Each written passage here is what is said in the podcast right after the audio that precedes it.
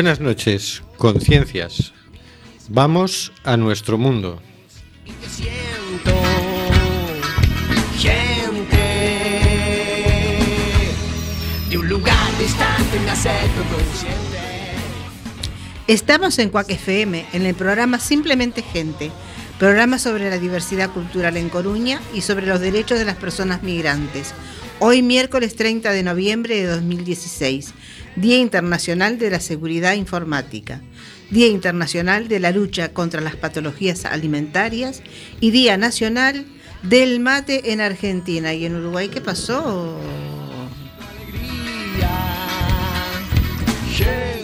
Te ha dolido, ¿eh? Lo del material que decía. Sí, sí. Estamos, recuerda, nos puedes enviar tus opiniones y comentarios en directo por WhatsApp y trataremos de mencionarlos en antena. Este es el número 644-737-303. 644-737-303. Nos encanta saber que estás ahí.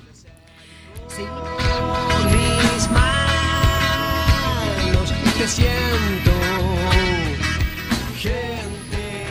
Seguimos denunciando los vuelos de deportación de inmigrantes que realiza Europa por medio de la compañía Air Nostrum y Viajes Barceló. No vueles nunca con Air Nostrum.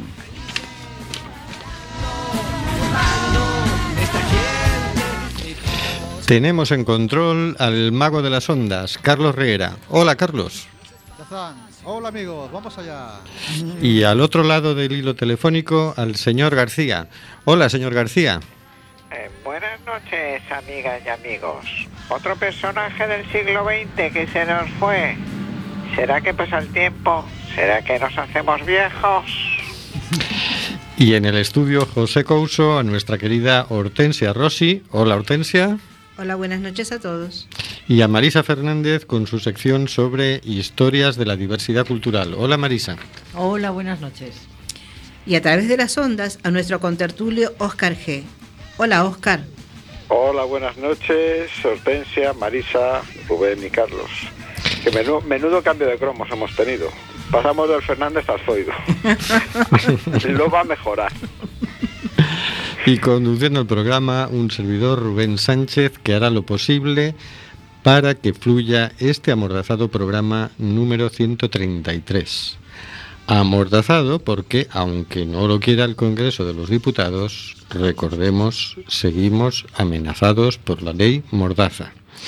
Bueno, y esperamos que sea por poco tiempo. A ver, a ver, a ver. Estamos en el programa Simplemente Gente en FM, en el 103.4, y nos puedes encontrar en Facebook en Simplemente Gente en Cuac FM.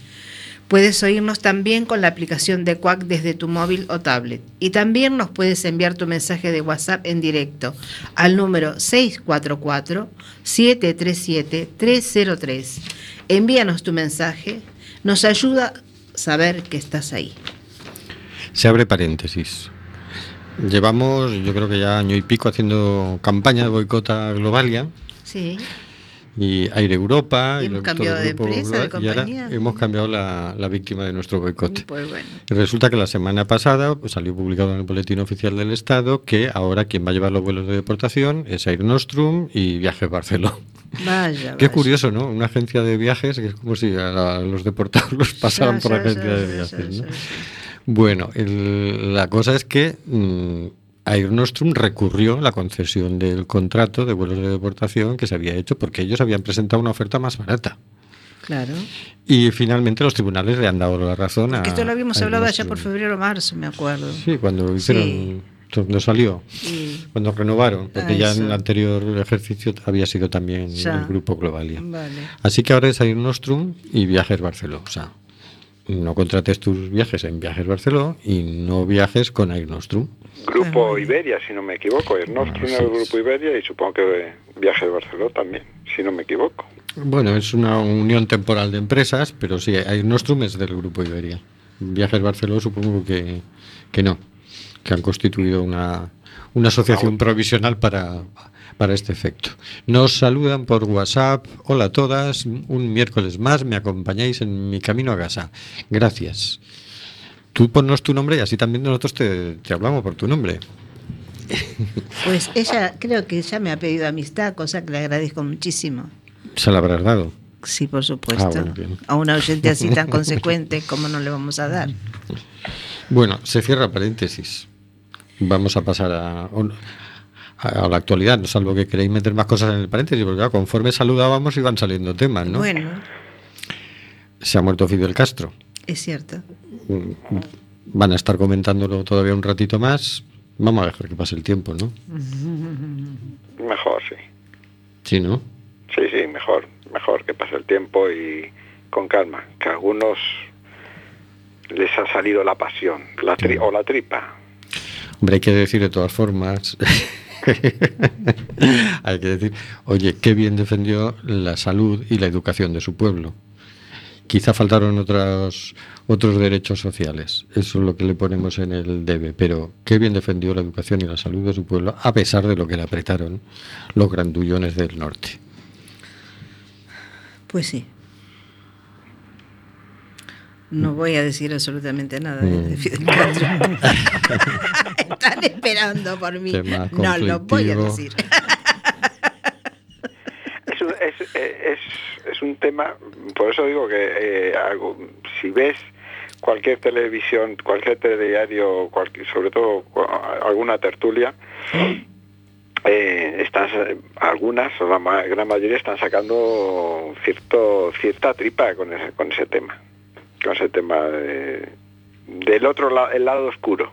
Ah, pero y de lo que va a salir, oscuro, ni te pero- imaginas, lo que puede llegar a salir. precisamente mm, con, con alguna persona lo he comentado yo eh, las cosas no hay que ver solo un lado hay que ver la globalidad y sobre todo el proceso de dónde venía la situación de Claro, Cuba claro. a- a cuando llegó Claro. y uy, eso todo todo toda etapa tiene sus lados Sí. claritos y sus lados oscuros Sí, yo lo que, lo que sí voy a... oscuro, además, con la fuerza, con la tripa con la que lo están sacando, pues es un poco no, o sea, no hacer justicia a la, a, la, a la persona en este caso. Yo lo que sí quería comentar es algo que he observado. Y es que mm, ya me, ya me había dado cuenta, pero bueno, es diferente eh, la visión que tenemos de Cuba y de Fidel Castro, eh, los, los latinoamericanos, que lo que tienen los europeos. Digo, eh, y en el caso mío personal y de muchos uruguayos, para hablar de lo que conozco, no es que se, estemos ni- no estuviéramos ni fanatizados, ni ciegos, ni nada de esto, no. Simplemente que como ya conocíamos bastante bien de cómo se había forjado todo, y lo que era la dictadura de Batista y todo lo demás, eh, la visión es diferente. eh, sí. muy diferente. Sí, además los, de repente aparecen defensores de la democracia y las libertades que no dicen nada respecto de los 700 intentos de matar a Fidel Castro. que Ah, no, no, ¿para qué? Parece No, por- fantástico. no, por favor. No, Suena no, así. no, sí. Ni, de- ni siquiera de los que han sido 40 años de bloqueo. Sí, Y Como esa parte no importa. Hay No, muy mala Eh, fe. no hay importa muy- ni ha influido en la situación de los cubanos. Tampoco. no, no, no, nada. No, no lo han pasado mal porque es que allí tienen pocas cosas. Claro, seguro, sí, sí, imagínate. Sí, sí. No, es tremendo. Pero bueno, curioso. Sí, hay mala fe en la información que vas escuchando por ahí, ¿no? Mm, Pero bueno. Bueno, cerramos ya el paréntesis y vamos a, vamos a hablar de temas de actualidad. Eh, sí.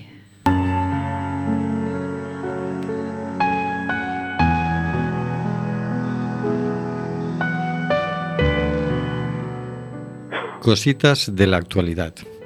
Por el señor García.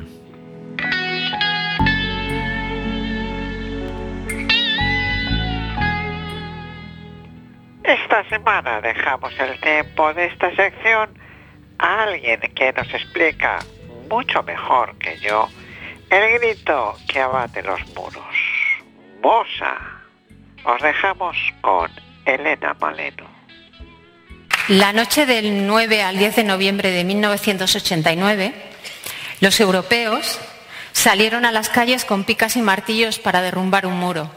Era el llamado Muro de la Vergüenza, de, cien- de 165 kilómetros. Los europeos y las europeas queríamos ser libres, salir de ese muro que nos encerraba.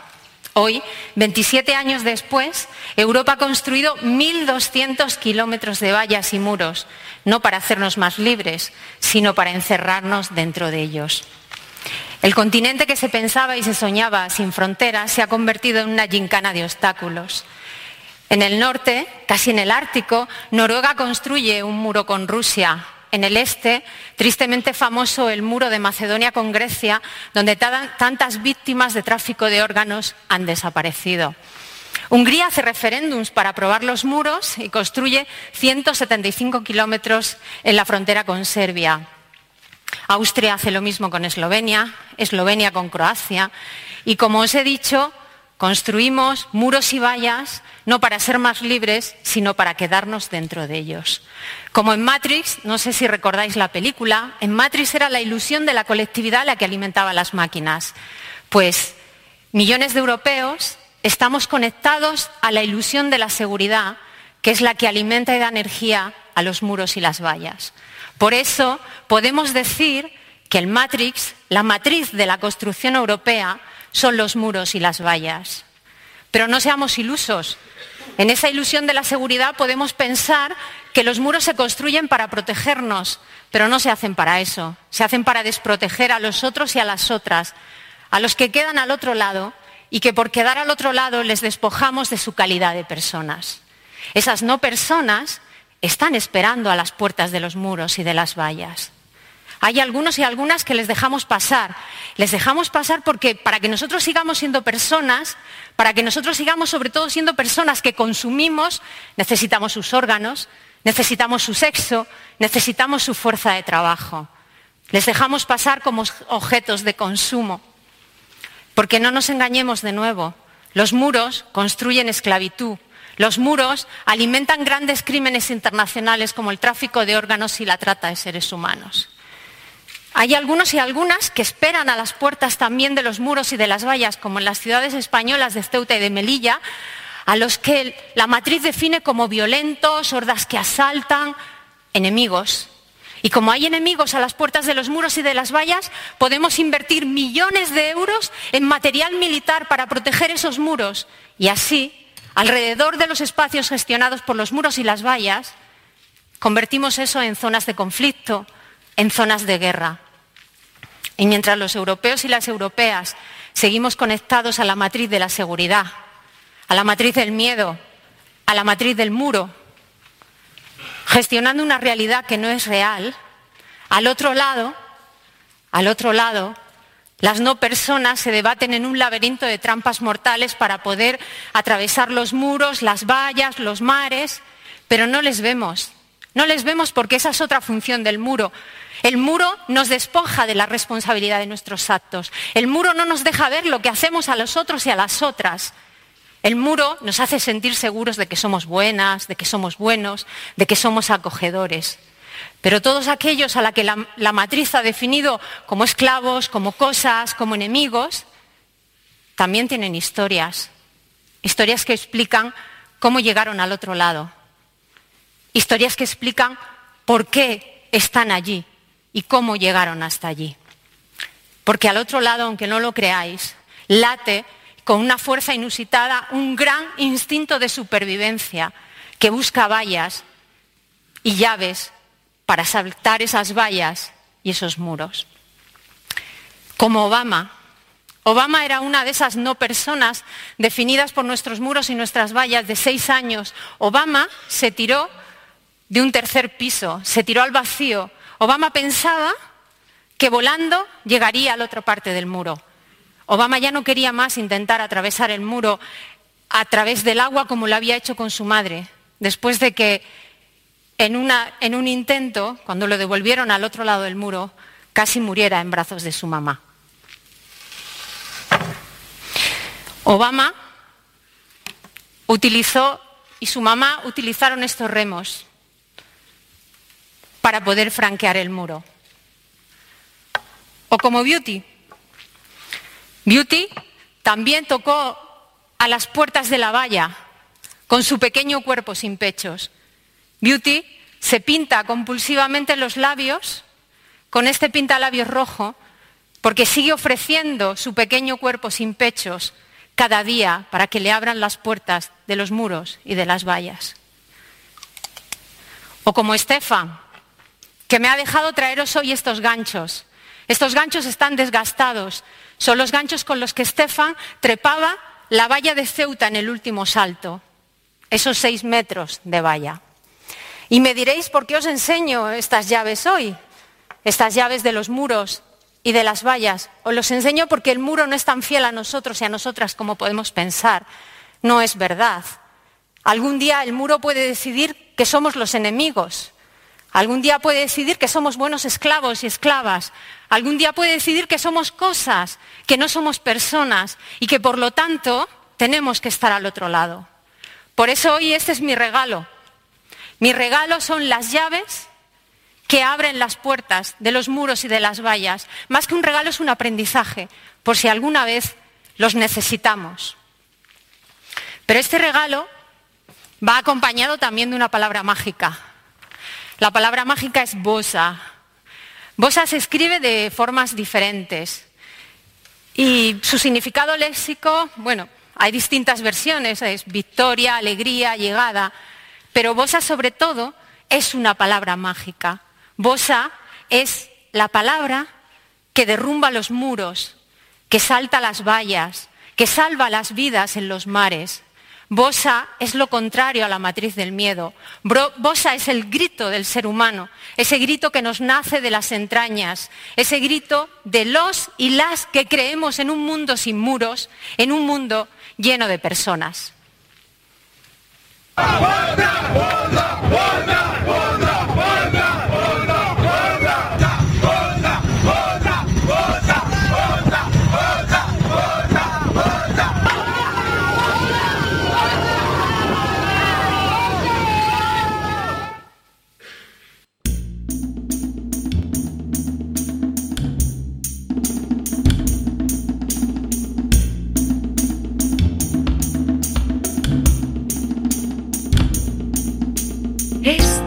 Mañana el viento me ha traído el sonido de tu voz.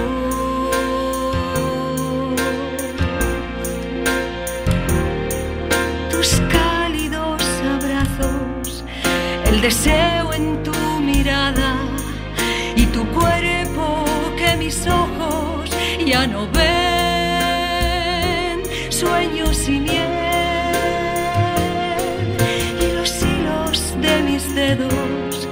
se enredaban en tu piel. Bosa, bosa, las noches son amargas en el monte Gurugú.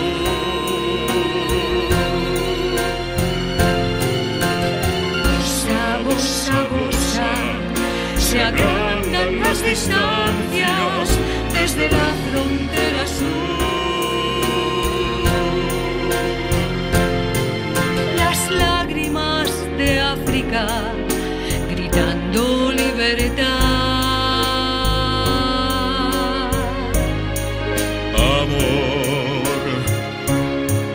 esta noche volaré y mis sueños saltarán entre alambres retorcidos de miedo y oscuridad. Las alas del futuro sobrevuelan el castigo y la crueldad.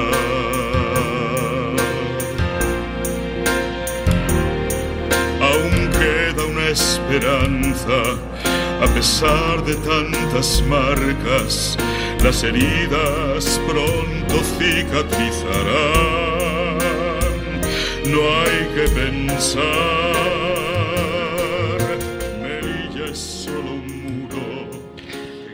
La periodista que escuchábamos hablar, la persona que escuchábamos hablar es Elena Maleno, que es uno de nuestros ojitos, es una de esas personas tremendamente comprometidas con los inmigrantes, con los refugiados y que siempre suministra noticias para saber qué está pasando. La canción que hemos escuchado a continuación es Bosa Bosa del documental Lágrimas de África de Amparo Clement. Óscar, ¿qué te ha parecido lo que nos ha dicho Elena? Pues me ha parecido una descripción mm, muy intensa, muy clara de la inutilidad de los de los muros y de las ilusiones que lleva que compensa esos muros, ¿no? La ilusión, ya lo decía muy claro, la ilusión de, la seguridad. Construimos mu- muros porque mm, nos sentimos seguros o creemos que estamos más seguros con esos muros. Lo que habría que preguntarse es de qué y si realmente sirven para algo esos muros. ¿no? Yo creo que es que en Europa siempre hacemos castillos, ¿no? Y entonces ponemos una muralla alrededor. Luego siempre al final toman el castillo, nos lo asedian y es un desastre. Pero bueno, no aprendemos, ¿no? Pero es que, a ver, no somos los pueblos los que levantamos los muros. Son los hombres que nos gobiernan. Eh, es que ese, ese es el tema, ¿no? Es- son los intereses que representan. Son como se ponen de acuerdo unos con otros los que lideran el mundo para poner esos muros. No somos los pueblos. Los pueblos no queremos muros. Creo yo. Lo que pasa que mm, mm, al final esa sensación de inseguridad, y yo creo que ya lo hemos comentado, no creo, no, lo hemos comentado en alguna otra ocasión aquí en el programa, en este, y más en esta época, en estas épo- en épocas donde todo se mueve, todo se tambalea, todo mm, no se sabe qué va a ser mañana, eh, nos aferramos a lo primero que nos dan y nos están dando muros. Afortunadamente, como dices bien Hortensia, la gente mm, no quiere esos muros. Pasa que cuando te ponen el muro delante de los de los ojos, más de uno al final se cree que es, es una buena una buena solución, porque si no yo no entendería el, el, grado de, de influencia o de, o de simpatía que está, está surgiendo en Europa, no solo en Europa, pero principalmente en Europa y en Norteamérica de, de los grupos racistas. ¿no? Al final nos aferramos a lo primero que nos dan o a lo que nos dicen o, no- o nos lo repiten muchas veces. Por el WhatsApp mm, nos dice, soy Nuria, gracias Hortensia. Construimos muros para alejarnos de la realidad que hay al otro lado. Una realidad que no queremos aceptar porque nos perturba, nos molesta, no nos gusta. Pero nunca pensamos que algún día podríamos estar al otro lado. Queremos estar en nuestra cómoda seguridad, evadirnos del sufrimiento ajeno y que nada accione el interruptor del sentido de la culpabilidad y la conciencia. Yo creo que a algunos de todas formas se nos activa enseguida el interruptor, ¿no? No sé, a mí se, se me activó un interruptor muy raro Claro. porque de- en este momento lo que me pasó por, por, por la cabeza fue la imagen de, de la película aquella, este, el niño del pijama a rayas. Y, y nada. Así estamos. Mm, Unos que tienen miedo, que tienen odio, otros que tenemos ganas de acoger. Se están moviendo cantidad de, de eventos, de manifestaciones, de concentraciones, de foros. Estas palabras de Elena Maleno eran un foro que se ha hecho en Valencia este fin de semana, que se llamaba Solimed, que recogía movimientos e instituciones de todo el Mediterráneo ibérico, desde Cataluña hasta Andalucía, organizado por el Ayuntamiento y la Comunidad Autónoma de Valencia, y ahí había muchos periodistas y muchos mm, eh, diputados, concejales, etcétera, y parece que algo han organizado. Se están organizando muchas cosas a lo largo de todo el territorio del Estado español, por lo menos, para dar respuesta. Es decir, que va creciendo y se va articulando una respuesta cada vez más, más fuerte al tema. También está apareciendo muchísimo más en prensa todo el tema de los inmigrantes, de los centros de internamiento de extranjeros. Ya ha entrado el tema en el Parlamento. Sabemos todos que la respuesta que ha dado el nuevo ministro de Interior pues no es muy satisfactoria para nada. Ha dicho que los CIE son muy buenos y que Sí. se, se respetan mucho, mucho allí los derechos humanos y, y dices, bueno, ya ves haciéndote con el cargo ya te enterarás de lo que es sencillo, ¿no? Pero bueno, vamos a por la siguiente sección.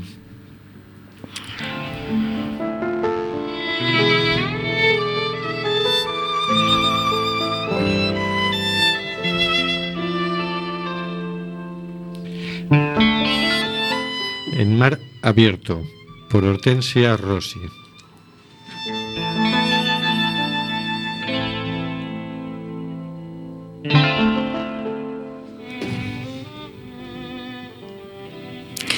Bueno, vamos con un nuevo fragmento del libro En mar abierto de Eduardo Romero. La gran casa abandonada, la carva de la fiesta de disfraces, es ya un lugar controlado por la policía.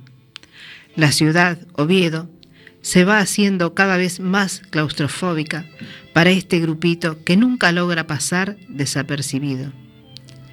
Entre las fantasías de los chavales siempre sobre- sobrevuela la posibilidad de largarse. Este horizonte, el de que los chicos abandonen la ciudad, es curiosamente compartido por maderos y chavales. La forma y el destino de ese éxodo son, sin embargo, opuestos en el imaginario de unos y otros.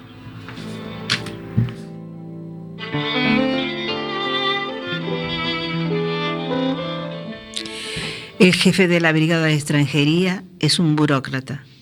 Desde la Comisaría General de Extranjería y Fronteras le llegan periódicamente órdenes para capturar extranjeros. Se trata de llenar aviones de deportación. Le dan una fecha tope, un objetivo numérico y una nacionalidad. Y él ordena salir a la brigada a por nigerianos o a por senegaleses o a por colombianos. Al principio enviaba a sus agentes a hacer detenciones a puntos calientes de la ciudad. La estación de tren o la de autobuses eran sus preferidos. Cuando no alcanzaba el objetivo, ampliaba las redadas a otros sitios, como la entrada de la cocina económica, los locutorios, el entorno de la sede de la Asociación Asturias Acoge. Últimamente está perfeccionando sus métodos. ¿Para qué hacer identificaciones por la calle, con las escandalosas que son, pudiendo personalizarlas y acometerlas con discreción?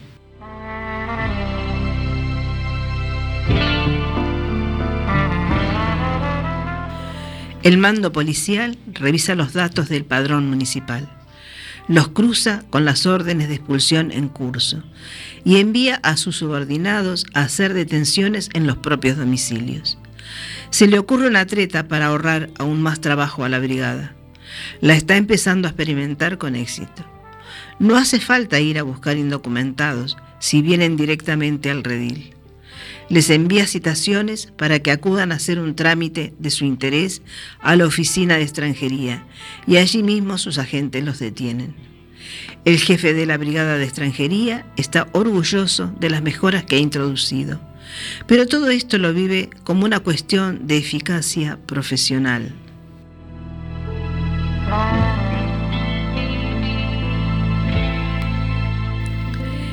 El asunto de los jóvenes marroquíes que tras su paso por centros de acogida vagan por la ciudad, se lo toma, sin embargo, como una cuestión más personal. Son, piensa, chusma, carne de cañón, un nido de conflictividad social que hay que erradicar. Así que se le pone entre ceja y ceja el objetivo de deportarlos, directamente o previo paso por la cárcel o el centro de internamiento. Lo que los chavales imaginan en la dirección contraria es una nueva aventura, sortear fronteras hacia el norte, hacia otros países de Europa.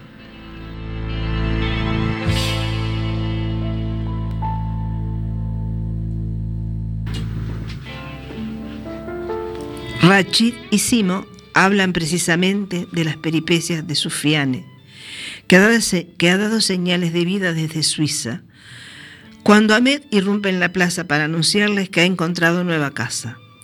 Rachid y Simo le escuchan al principio un poco incrédulos.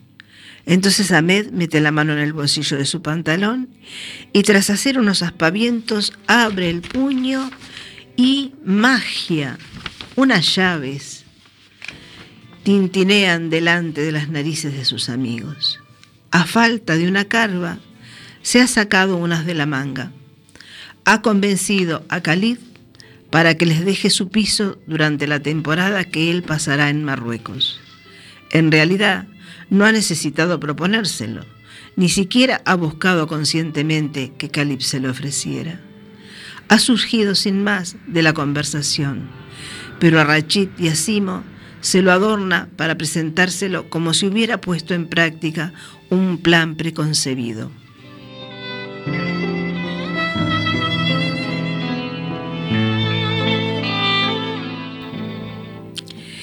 Khalid es casi 15 años mayor que ellos y lleva media vida en España.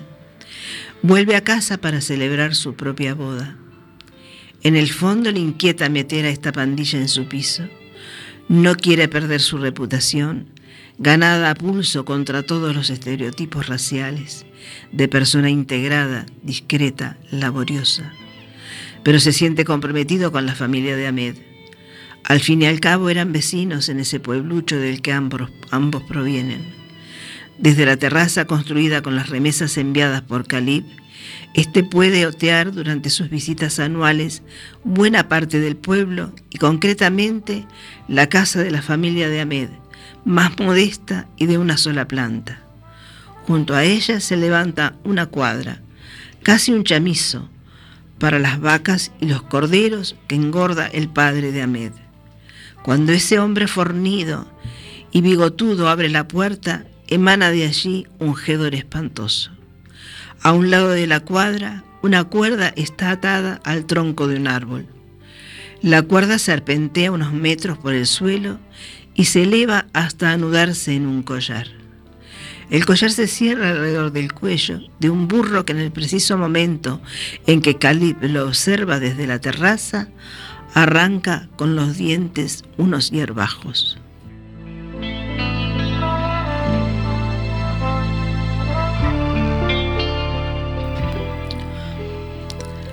A su lado pasa de largo la abuela de Ahmed. Desde su puesto de observación, Khalid no puede apreciar la delicadeza de su vestido, ni los tatuajes que forman ya parte inseparable de su rostro y de sus manos, esas pinturas paganas alrededor de su boca. Su nariz y sus ojos espantan los malos espíritus. Contribuyen además a ese aura de erotismo que desprende la abuela al moverse, al reírse, al mirar a los ojos. Sí, la abuela habla, grita, canta, ríe estruendosamente. Mientras la madre de Ahmed permanece casi siempre recluida, la vieja, la bruja, la loca, puede hacer lo que le venga en gana.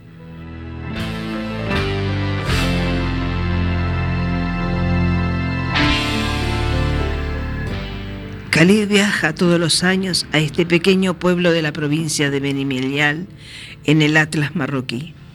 No se lo confiesa a nadie, pero el lugar le parece cada vez más deprimente. Casas paralizadas a media construcción montones de ruinas, un dispensario de salud y paritorio impecablemente terminado y cerrado a cal y canto, una carretera plagada de tráfico que atraviesa el pueblo y lo impregna de humo y olor a asfalto recalentado. Calip no acierta a explicarse cómo es posible que al principio le gustara tanto volver a casa y sobre todo que le provocara placer contemplar su pueblo. Ahora piensa que ese lugar tiene lo peor del campo y lo peor de la ciudad. Y recuerda la última visita al cementerio, cuando no era capaz de encontrar la vieja sepultura de su padre en medio de ese caos de enterramientos y de repente se vio con sus pisadas revolviendo la tierra de una de las tumbas.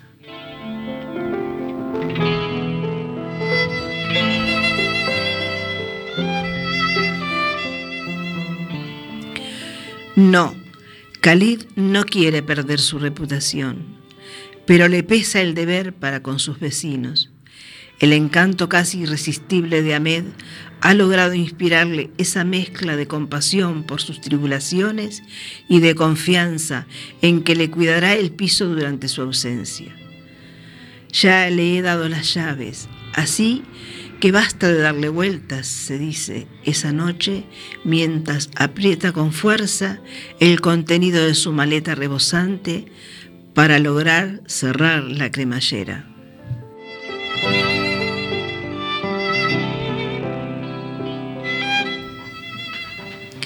Pues bien, estos son fragmentos de este maravilloso libro y la música de fondo, Nostalgia, de Dojen Sigmund, Dmitry Artemenko y Peter Dragota.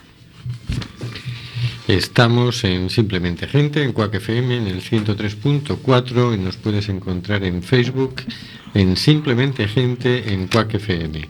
Puedes oírnos también con la aplicación de Quack desde tu móvil o tablet. Envíanos tu mensaje de WhatsApp en directo al número 644-737-303. Nunca había leído un relato tan detallado de cómo opera el jefe de policía de, de esta- Está muy bueno, ¿eh? está muy bueno. Hay que ver que esto, hay que recordar, ¿no? Recordar a los oyentes que si bien es una novela, eh, está este basada en hechos reales, totalmente reales. Sí, sí, sí, va describiendo Sí, sí, cómo viven ellos, a qué situaciones se enfrentan, cómo, bueno, está Y cómo bien. esas situaciones se repiten en todo el estado, estado español, ¿no? Mm. Esa es la rutina, es la rutina, bueno, tremendo. Tremendo, tremendo, tremendo. Bueno, vamos a pasar a la siguiente sección, historias de la diversidad cultural.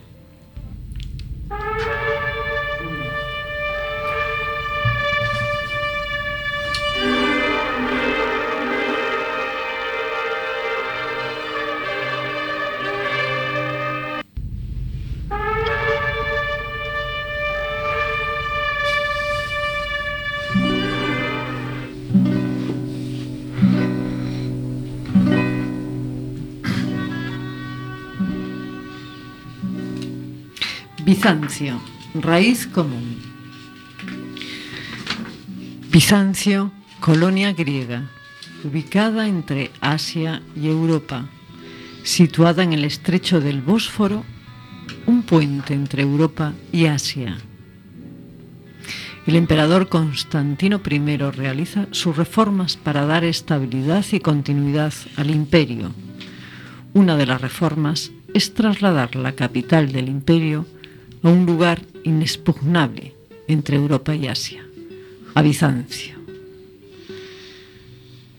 El imperio romano se extendía por todo el Mediterráneo, pero su zona oriental, Bizancio, era más rica, culta y poblada, debido a que era heredera de las culturas antiguas de Egipto, Creta, Grecia, Anatolia y Oriente Medio. Hay una gran mezcla de culturas que se da en Bizancio y el imperio romano las incorpora a la civilización romana, elementos griegos y de muchos otros pueblos. Aquí, en Bizancio, se dio la síntesis de todos estos elementos con el cristianismo y esta cultura se transmitió a través de los libros, del arte y de un nuevo modelo imperial. Su influencia desbordó sus fronteras, continuando en otros países y culturas llegando hasta nosotros. Como de un río con múltiples afluentes, Bizancio se abre paso, nutriéndose de, de la diversidad de culturas, de creencias, del conocimiento, y ampliando sus horizontes hacia nuevos océanos.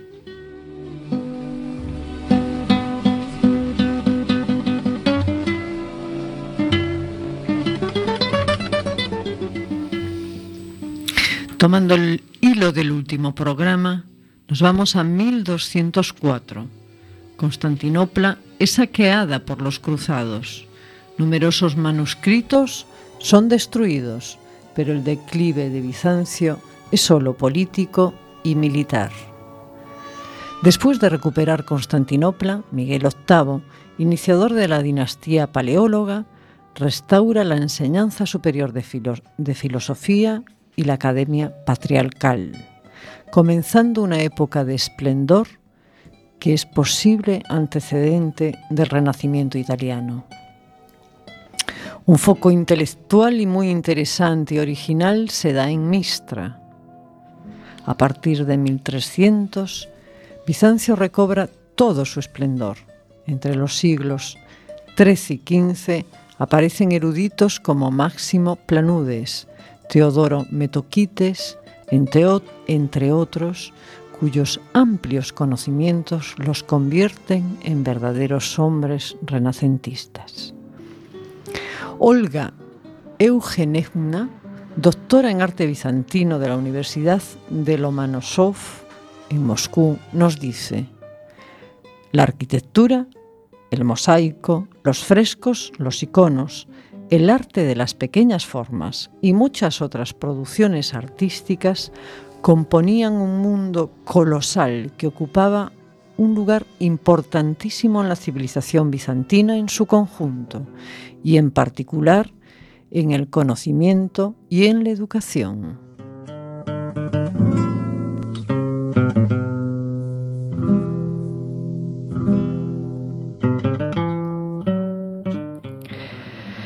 El desarrollo artístico se expresa en muchas, de sus construcciones.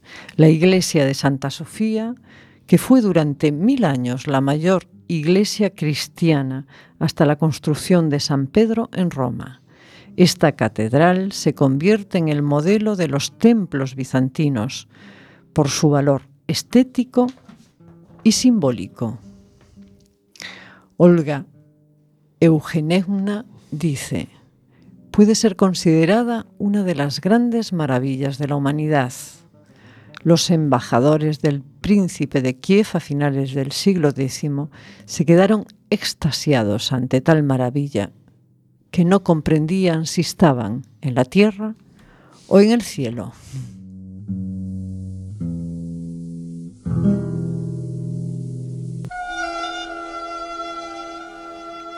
La producción de iconos, pinturas en paredes o en maderas fue muy abundante. En ellos se reproducían las historias bíblicas. Inicialmente las figuras se representaban hieráticas, recordando el arte egipcio. Gugielmo Caballo, catedrático de paleografía de la Universidad de Sapienza, la Sapienza de Roma, dice, uno de los grandes pensadores y teólogos de Bizancio, Juan Damasceno habla de la pintura como el libro de los analfabetos. Así, los que no podían leer ni interpretar la doctrina cristiana podían a través de la pintura y de la figuración de las escenas sagradas acercarse a la doctrina cristiana y recibirla. Así la pintura era vista como un gran libro para los analfabetos.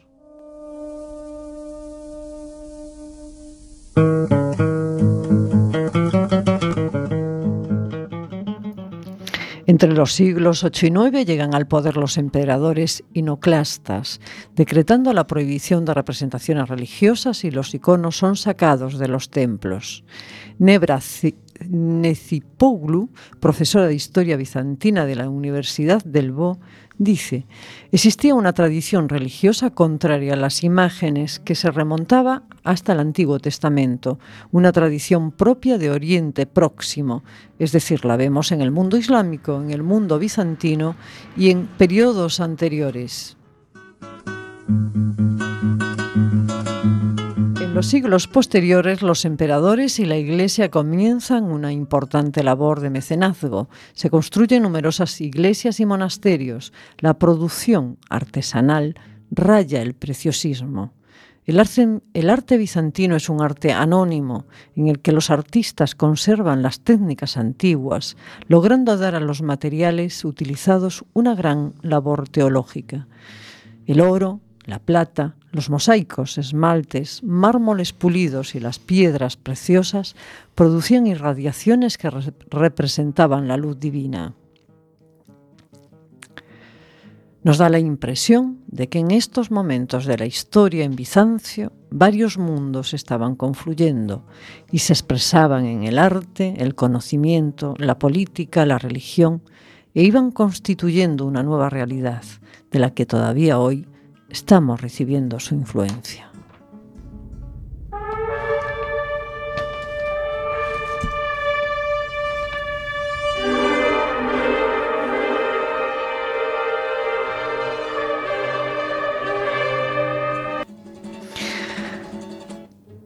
Hasta aquí hemos llegado hoy. Muchas gracias. Agradecemos a nuestra fuente Ciudadanos del Mundo y también a Wikipedia, por ampliarnos la información.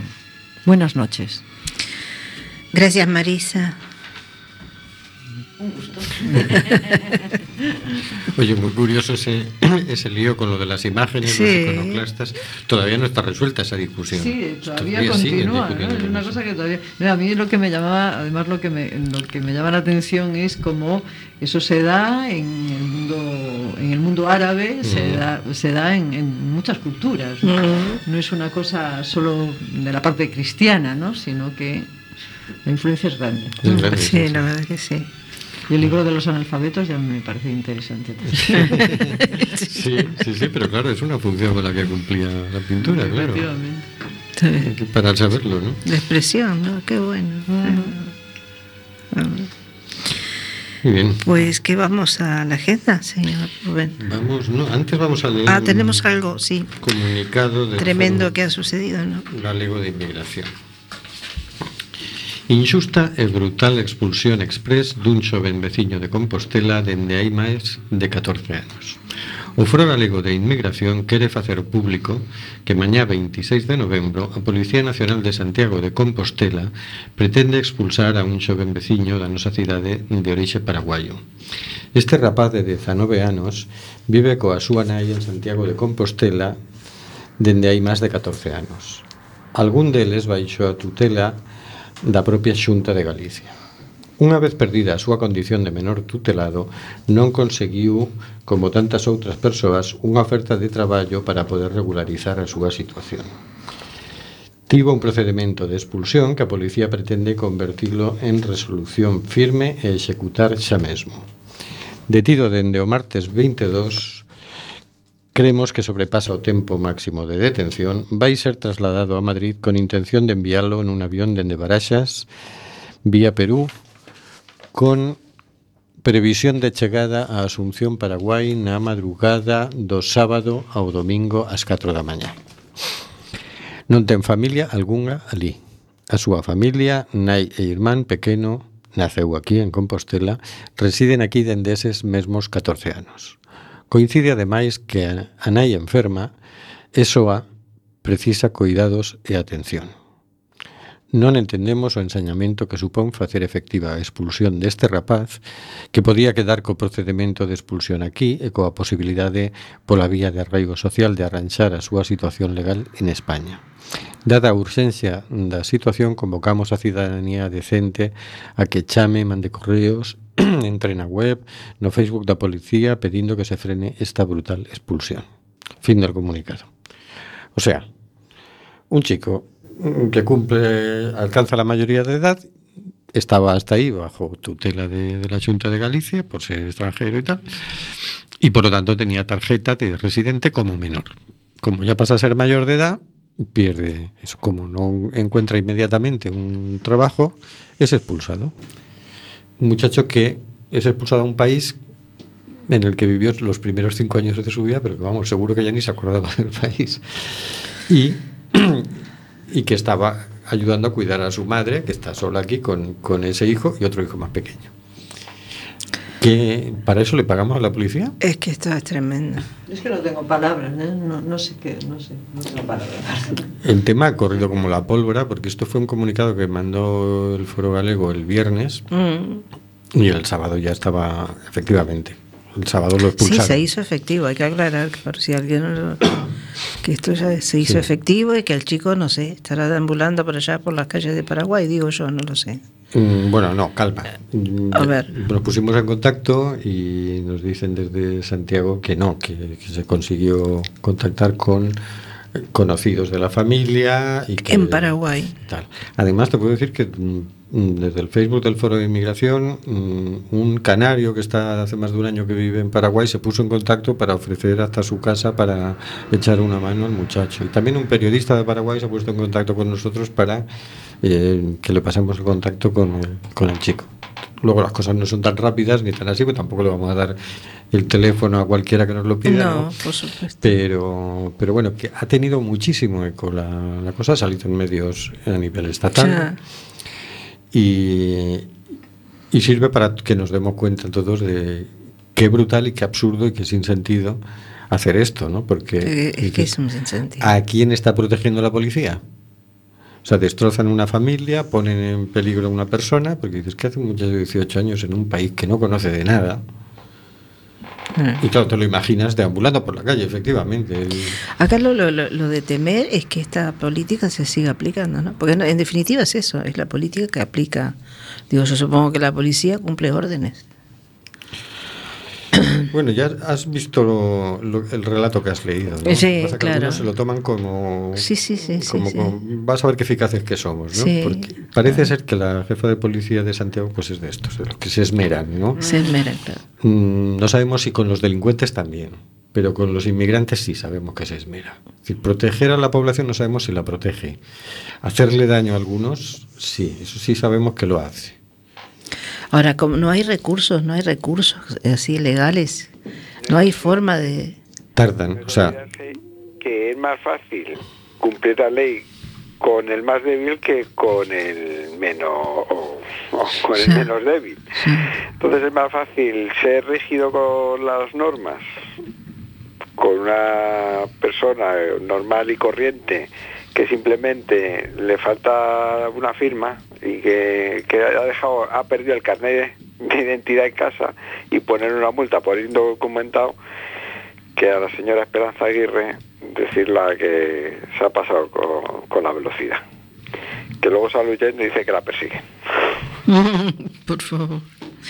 No, pero es que esto no, no da ni, ni para chancearnos de la señora Esperanza. Pero bueno, es que esto no, no, no sé. Pero es que es, es en todos los... o sea, es a nivel, eh, a nivel nacional o estatal, a nivel europeo, es como una, no sé, una nube, una cosa que va en contra de en contra de la gente, ¿no?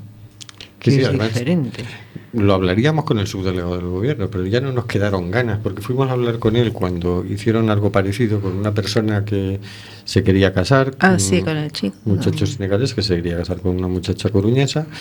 Y, y claro, tiene que ir a extranjería para solicitar un permiso. Y entonces le dijeron, "Uy, no, tú ya sales de aquí para Madrid. Fuimos a hablar con el subdelegado del gobierno y nos dijo, es la ley. Y se quedó tan ancho. Claro. Yo diga, pues hay que cambiar la ley, porque es que la ley es muy fea. Sí, sí, parece. Yo creo que es buen momento ahora que, que se tienen que poner de acuerdo en el Congreso, que, que presenten, ya que a muchos partidos les gusta presentar proposiciones no de ley, como lo ha hecho Ciudadanos con esto de la amnistía fiscal, pues que presenten o, o- o- o la ciudadanía presentar una proposición no de, no de ley en la que diga que todas las leyes que se dicten en esta legislatura y en las siguientes vayan eh, vayan eh, a- en consecución a aplicar los derechos humanos. Porque todas estas cosas ya irían cayendo por su propio peso. Sí. Sí, va a haber que tomar las instituciones para, porque es que ya se, han, se les ha ido la olla mucho. Bueno, vamos a pasar a la agenda rápidamente, porque si no, no nos da tiempo. No nos da para la agenda, ¿no? Mañana, jueves 1 de diciembre a las 10 y media de la mañana, charla Refugiado Sirio en Coruña. En el Salón de Actos de la Facultad de Ciencias de la Educación de la Universidad de Coruña, Campus del Viña, Coruña, organizan Amad, Al Amad y Leticia, que estuvieron aquí hace un mes con nosotros. Eh, mañana, jueves 1 de diciembre a las 10 y media de la mañana, en la Facultad de Ciencias de la Educación. Y luego tenemos Masa Crítica de Sembro. El viernes 2 de diciembre a las 20 horas en la Plaza de María Pita. Evento ciclista de participación abierta, no competitivo y no comercial, por la normali- normalización del uso de la bicicleta como medio de transporte sano y no contaminante. El jueves 1 de diciembre, concierto solidario SOS Refugiadas Universidad de La Coruña. A las 8 en el pub Claro Boga, en la calle Socorro 37. Eh, cantarán allí Sick Pack, Chúpame la frecuencia e Samu a Caracán montarán a festa no concerto solidario coa colaboración do Claro Boba. Ás 20 horas abriremos as portas do Claro Boba e ás 21 comenzará o concerto. O prezo das entradas partirá de 2,50 con fila cero para aquelas persoas que queiran aportar algo máis. A recadación íntegra irá a parar a Proactiva Open Arms. Esperamos vos ali, non faltedes. Manifestación Arrúa contra a represión. El sábado 3 de diciembre a las 12 horas en la playa mayor de Ocarvaliño, en Ourense. O 22 de marzo de 2014, Emilio Cao Mota, un rapaz do Carballiño pertenecente ao colectivo Estudantes en Futuro, acudiu a Madrid a multitudinaria manifestación das marchas da dignidade para berrar polo pan, traballo e teito que as políticas criminais da Troika está a quitar a xente.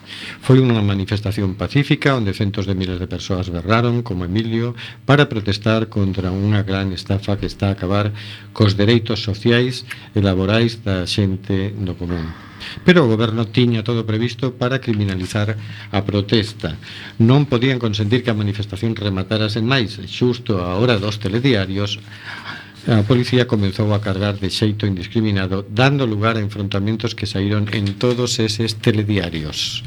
A Emilio o detiveron ese día, sendo un máis dos miles de cidadáns do Estado español que sofren a represión política.